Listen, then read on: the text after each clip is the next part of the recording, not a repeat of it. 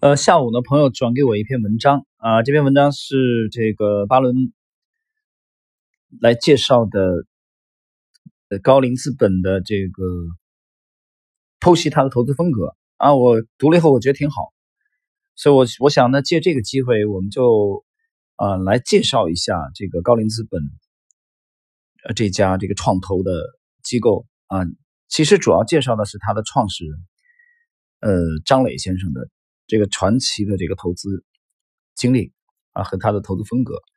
啊，这里边其实以他最著名的，我觉得就以今年为例啊，他最著名的是他重仓的 Zoom 啊，年轻一代的人应该对这个不会陌生的啊，美股这个远程的，在美国上市的远程的这个呃做会议系统的牛股，那么高瓴资本呢重仓。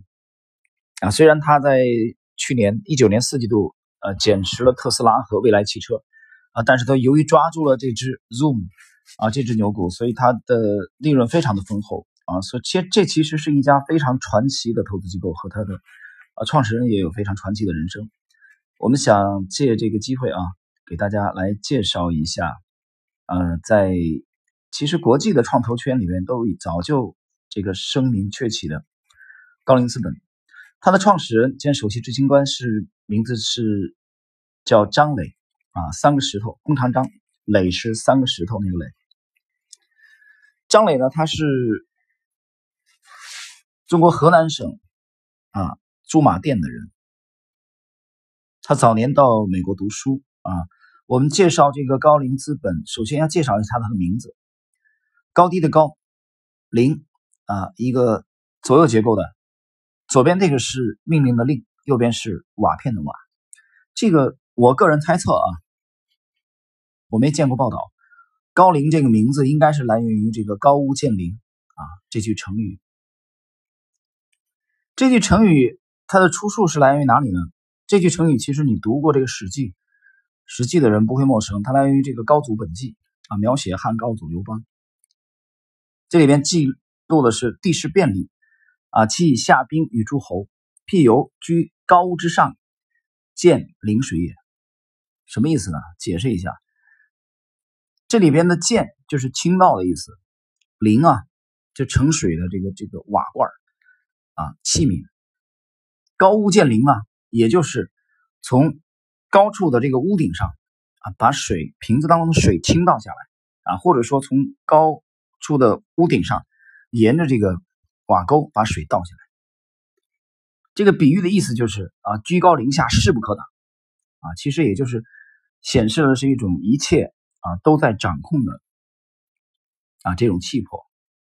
所以我个人猜测啊，高瓴资本的这个名字就是来源于这个高屋建瓴这句成语。好，我们接着来谈这个他的掌门人啊，创始人张磊先生的传奇人生。张磊呢，他是。在河南的驻马店，啊，出生在一九七二年前后，呃，然后他有一件很很传奇的事情啊，第一件事就是一九九零年啊，十八岁那年参加高考，他是当时的中国河南省高考的文科状元，他以这个身份考入了中国人民大学国际金融专业。那么一九九八年，非常年轻的只有二十六岁的张磊。啊，远赴美国耶鲁大学求学。在耶鲁期间，那么张磊呢？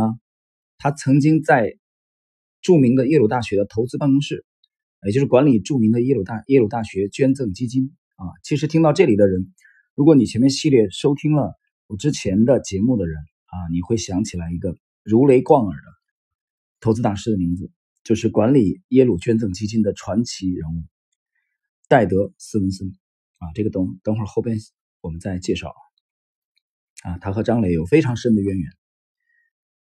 呃，这个这个经历是张磊真正的接触啊专业的这个投资，包括到后来啊，张磊他又担任这个纽约证券交易所首任的中国首席代表啊，包括后来去创建这个纽交所驻北京和香港的办事处。呃，二零零五年啊，二零零五年。非常年轻的，只有三十三岁的张磊，他创建了高瓴资本。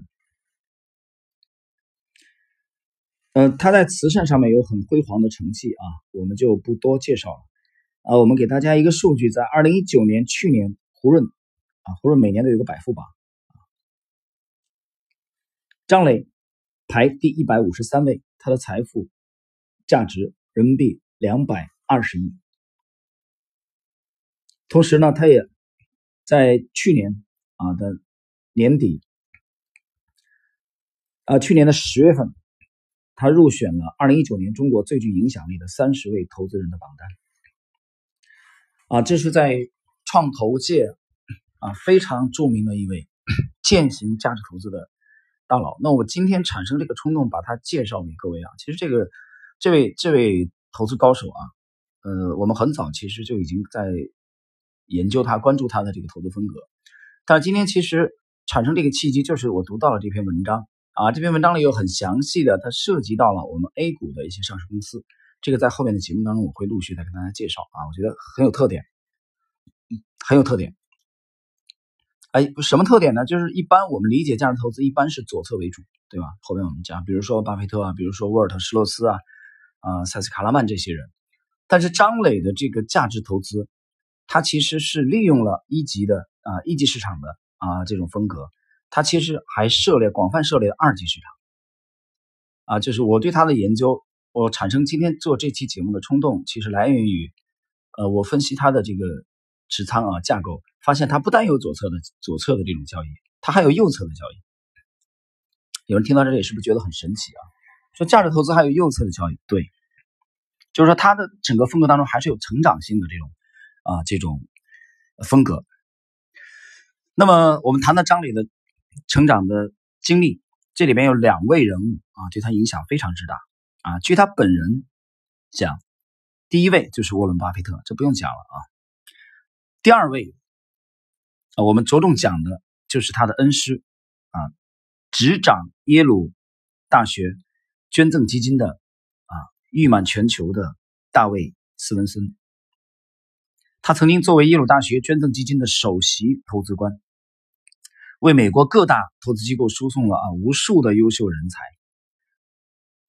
在机构投资者当中啊被誉为教父一样的人物，所以在耶鲁的这段工作经历啊，对后来二零零五年创建高瓴资本的张磊啊，其实影响至深啊，也可以说影响了他一生。那么，其实关于这一点啊，我们不妨来这个参考一下张磊本人啊。他的这个回忆，张磊本人谈到他人生的几个转折点啊，他谈了四个转折点，其中第三个转折点啊，我们来看，就是跟耶鲁大学的这段捐赠基金的这个工作经历有关系。我们来看他是怎么讲的。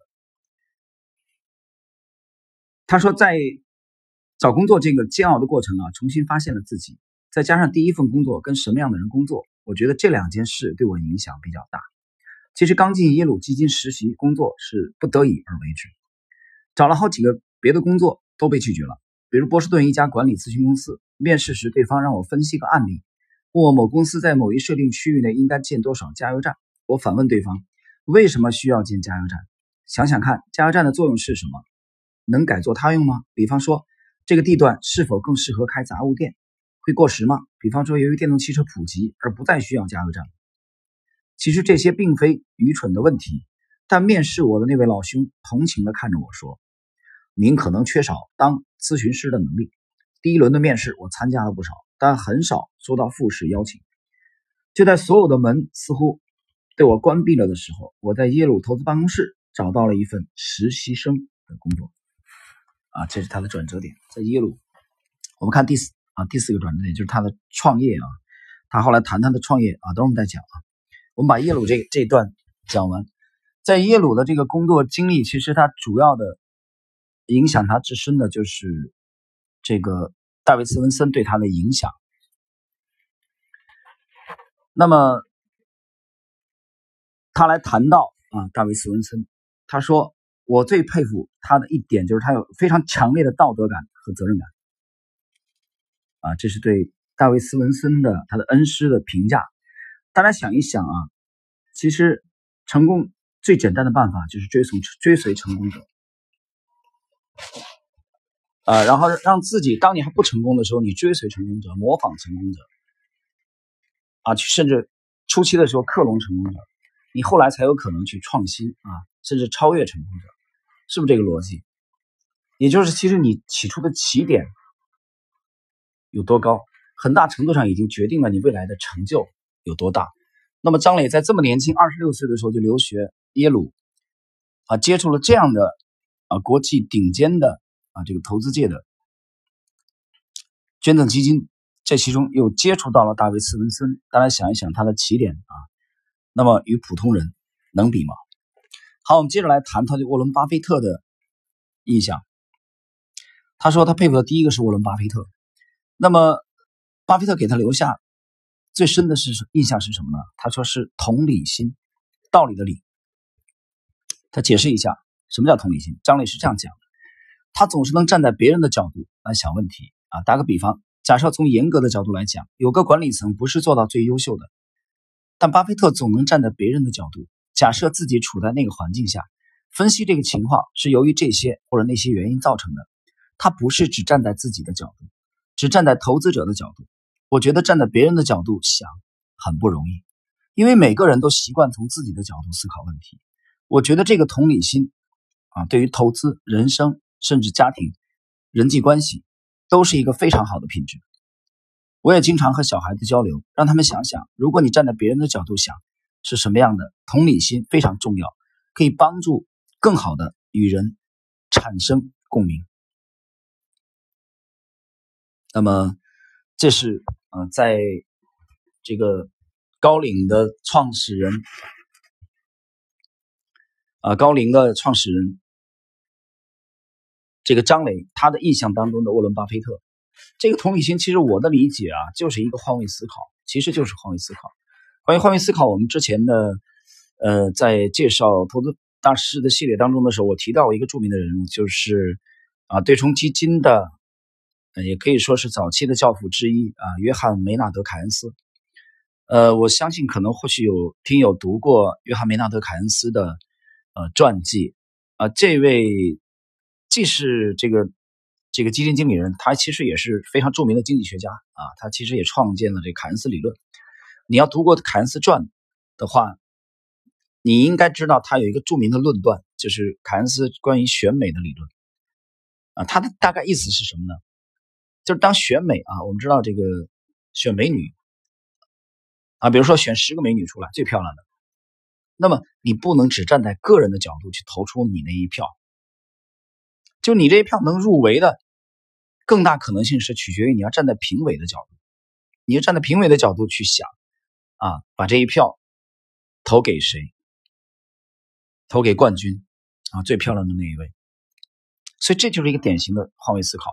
这就是一个典型的这个张磊所刚才讲到的啊，这个同理心啊，他他是这点啊，对巴菲特的印象特别的深刻。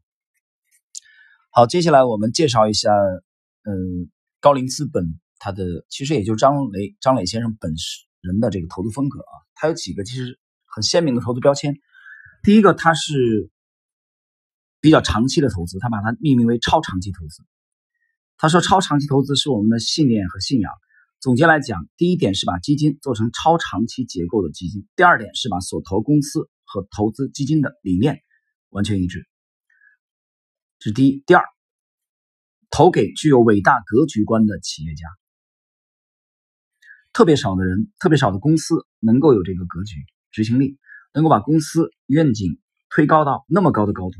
我们就要寻找这样的人。”这个人怎么找到呢？有两种模式，一种模式就是人海模式，到处参加各种会议，一个地方一个地方跑。我们采用的是研究型模式，就是通过研究发现哪个是最好的商业模式，然后我们再寻找跟最好商业模式契合的最好创业者，我们在一起发展。第三，善于甄别虚假的护城河。我经常在公司内部啊强调，我们要善于甄别虚假的护城河，譬如政府保护。啊，比如有人有人说不理解什么政府保护，我举个例子啊，烟草、高速公路啊，金融，这都属于政府保护。好，我们继续，这类的护城河随时都有可能崩溃，而长期创造最大价值的并用最高效的方式和最低的成本创造最大价值的，才是企业护城河的本质。关于护城河，巴菲特有非常精彩的论述啊。张磊在这里给出了自己的解释。好，我们看他的第四个投资标签，在关键的时点投资关键的变化。什么是关键时点？就是大家都看不懂的时候。关键变化是什么呢？如果是一成不变的事情，实际上很容易被看见。这个世界永恒的只有变化，只有在变化的过程中，我们才能去跟别人有不同的观点。而且是产生非常长期的不同观点啊！其实我们讲到这里，我不禁岔开一句啊，结合一下我们现在当下的呃投资，比如说当下的 A 股，就关于对科技股啊，在二零二零年的三月四日，现在时间是下午的十八点二十七分啊，这个时候中国的机构啊，对对中国的科技股啊 A 股的科技股。啊，那天我和江涛互动的时候，我提到过啊，就是广义的科技股，我在通达信三千八百只 A 股当中，我粗略的理了一下，我看超过一千只了。在这个时点，对科技股的这个估值的高低分歧是非常大的。这种分歧已经体现在了市场行为，已经体现在了盘面当中。简单的说，就是有人看好，有人看坏，有人认为要震荡要调整，有人认为说没有关系，我就一直拿着就好了。啊，所以。这就是在这个关键节点，要能看到变化，看到科技股这个潜力的变化，看到科技股估值的变化，同时也要看到啊，如果是科技股在这个阶段展开调整和震荡的时候，市场资金这个主流资金的方向有没有产生变化啊？这是我今天在讲的张磊这一段的时候，我头脑当中想到的。好了，我们继续。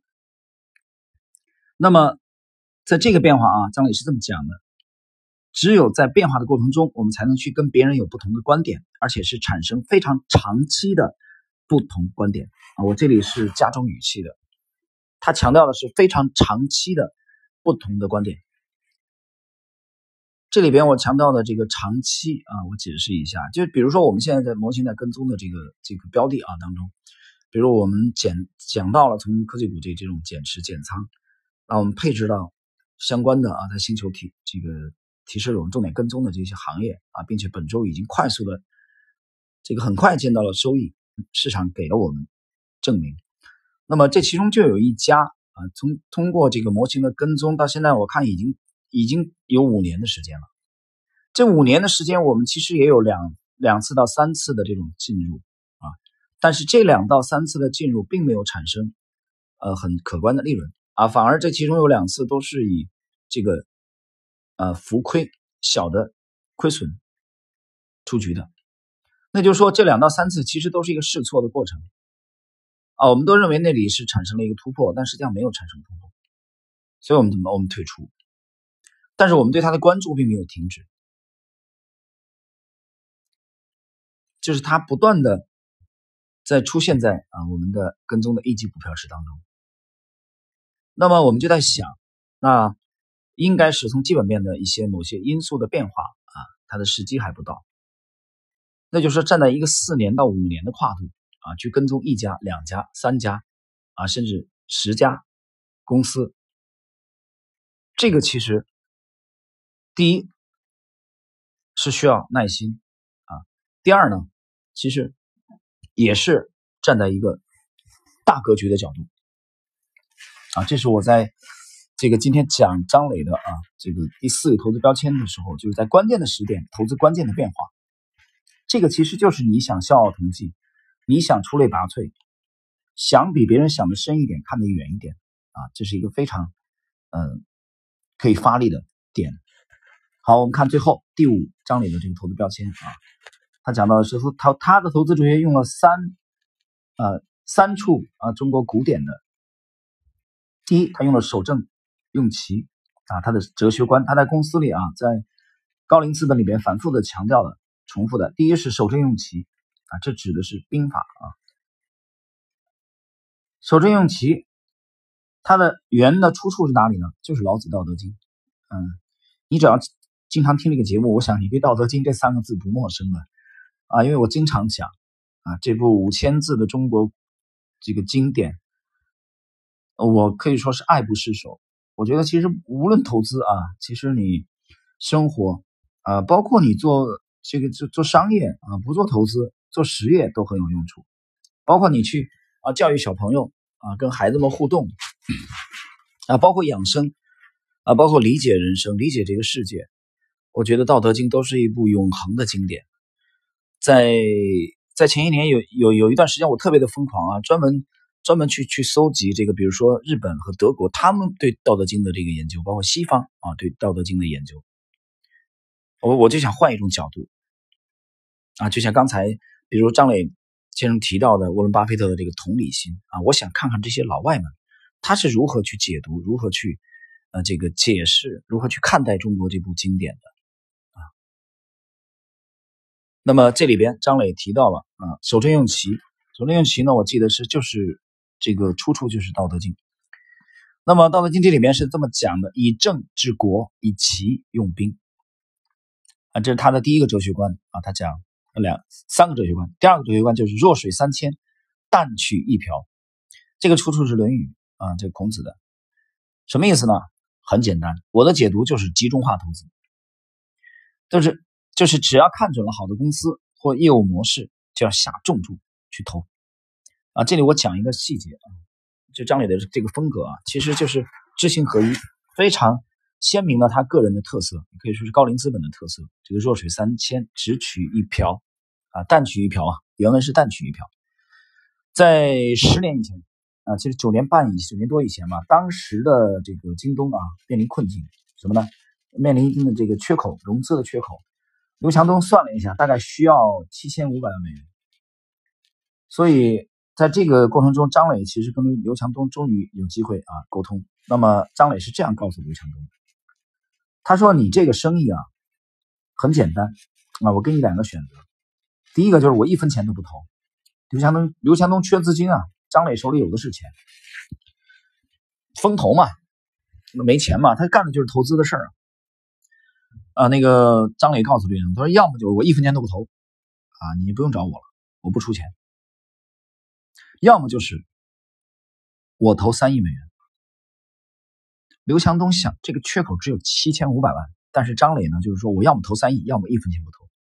然后他解释一下为什么，因为你这个生意本身就需要烧钱，啊，你就你投这点钱，根本就就像当年的这个索罗斯啊去。去这个批评他的助手，也是后来的这个传奇的基金经理斯坦利·屈克米勒一样啊。他说：“你建了十亿的仓位，你把这也叫做仓位啊？你已经研了研究了这么久，你有了绝对获胜的把握的时候，你就应该下重注！”在那天半不红的知识星球啊，我为这个把这个题目还给用上了啊，做一头猪的勇气。所以张磊说：“要么三亿，我投三亿美元啊；要么一分钱都不投。我不烧足够的钱，你在供应链和物流上面不可能突出你的核心竞争力。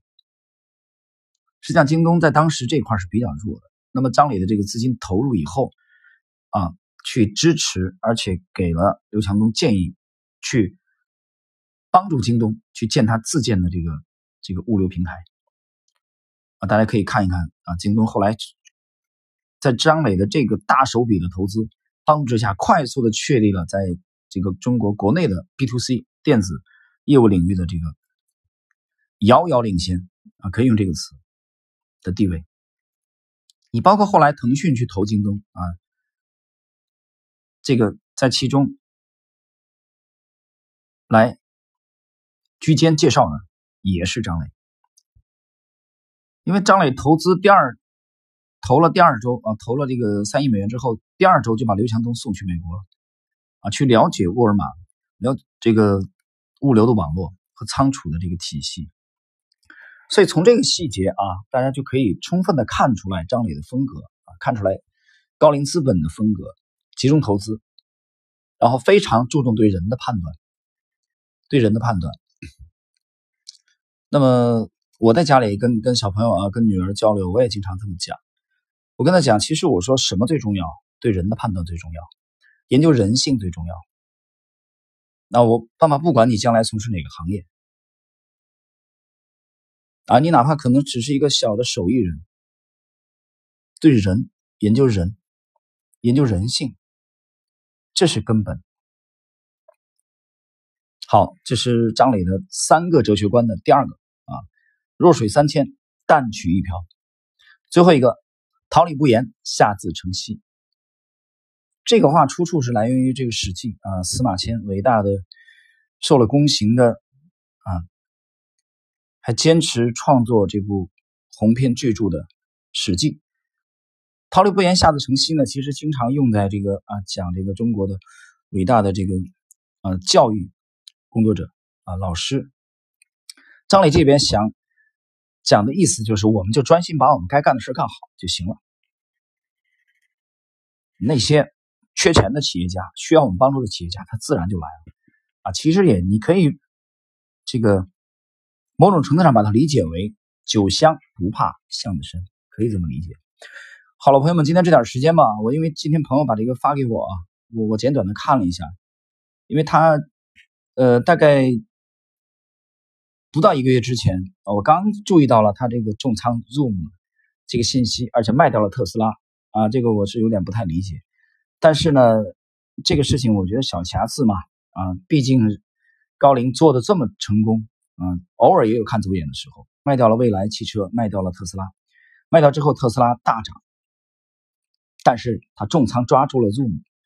所以我今天拿到这篇短文以后啊，这篇短文我们在我在后续的时候会跟大家介绍啊，他会去剖析具体剖析高瓴资本就是张磊先生的啊对国内的啊尤其跟我们相关的二级市场的一些公司的投资啊可以看出来他的风格。好了，今天我们第一集就主要介绍张磊张磊先生的早年的这个啊经历和他的投资风格啊，在下一集我们重点去介绍啊他的投资组合。和投资风格。好了，我们今天这一集就到这里。